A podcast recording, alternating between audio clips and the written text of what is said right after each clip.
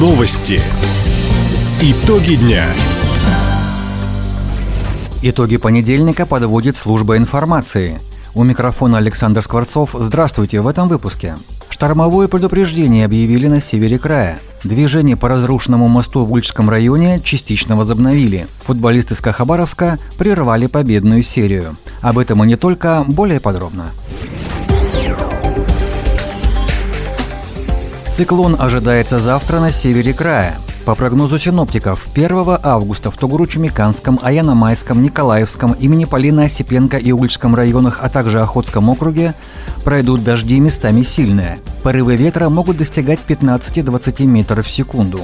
Возможны аварии на объектах ЖКХ и энергетики, обрушение слабо закрепленных и ветхих конструкций.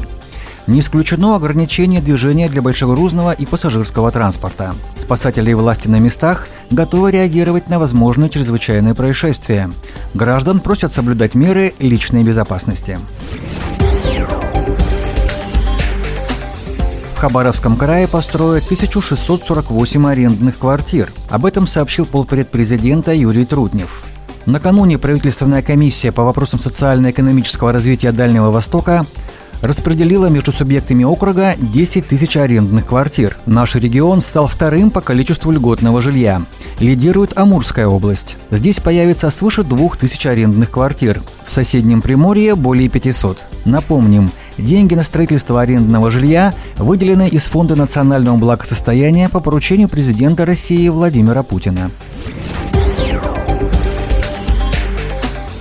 Групповое заболевание детей острокишечной инфекцией произошло в детском саду номер 6 поселка Тырма. Возраст воспитанников от года до 5 лет.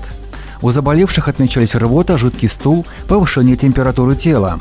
Об этом сообщает региональное управление Роспотребнадзора. Причины сейчас на месте выясняет бригада специалистов. Работа детского сада приостановлена. Предварительная проверка показала, что в дошкольном учреждении не проводили утренние фильтры.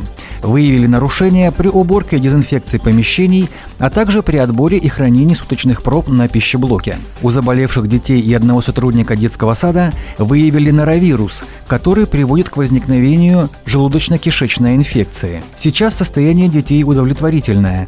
Они проходят курс лечения дома. Ведомство держит ситуацию на контроле.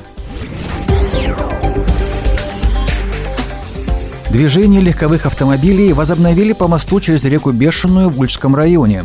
Напомним, вчера деревянное сооружение обрушилось во время проезда тяжелой техники. Участок автодороги Селихино-Николаевск на отрезке между селами Цимермановка и Подгорная закрыли для всех видов транспорта. Сегодня отремонтировали верхнюю часть настила. Это позволило разрешить проезд легковушек. Сейчас на месте работают специалисты Хабаровского управления дорог. Полностью установить деревянный мост планируют до 4 августа. Фестиваль-конкурс удыгейской культуры «Встреча сородичей» прошел в эти выходные в селе Гвасюги района имени Лазо. Для гостей организовали конкурсы, дегустацию национальной кухни, все желающие учились рисовать на камнях и мастерить обереги. В свою очередь удыгейцы представили традиционные блюда, костюмы, предметы быта, выступили с творческими номерами. Также на фестивале самые сильные и ловкие поборолись за звание «Северный богатырь». Завершился день обрядом очищения и танцами у костра. Отметим, фестиваль «Встреча сородичей» стал частью проекта «Дни районов Хабаровского края». На его проведение из казны региона предоставили субсидию в 200 тысяч рублей.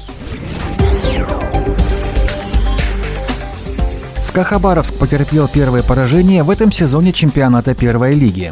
На выезде армейцы уступили саратовскому «Соколу» 1-0. По словам главного тренера хабаровчана Романа Шаронова, первый тайм был относительно равным – Вначале его подопечные владели преимуществом, потом инициатива перешла к «Соколу». Во втором тайме наша команда пропустила гол, и этот момент решил исход матча, уточнил Роман Шаронов. По итогам трех игр хабаровчане пока занимают третью строчку турнирной таблицы чемпионата. Следующим соперником СКА Хабаровска станет столичный клуб «Родина». Встреча пройдет в Москве 6 августа. Таковы итоги понедельника. У микрофона был Александр Скворцов. Всего доброго и до встречи в эфире. Радио «Восток России».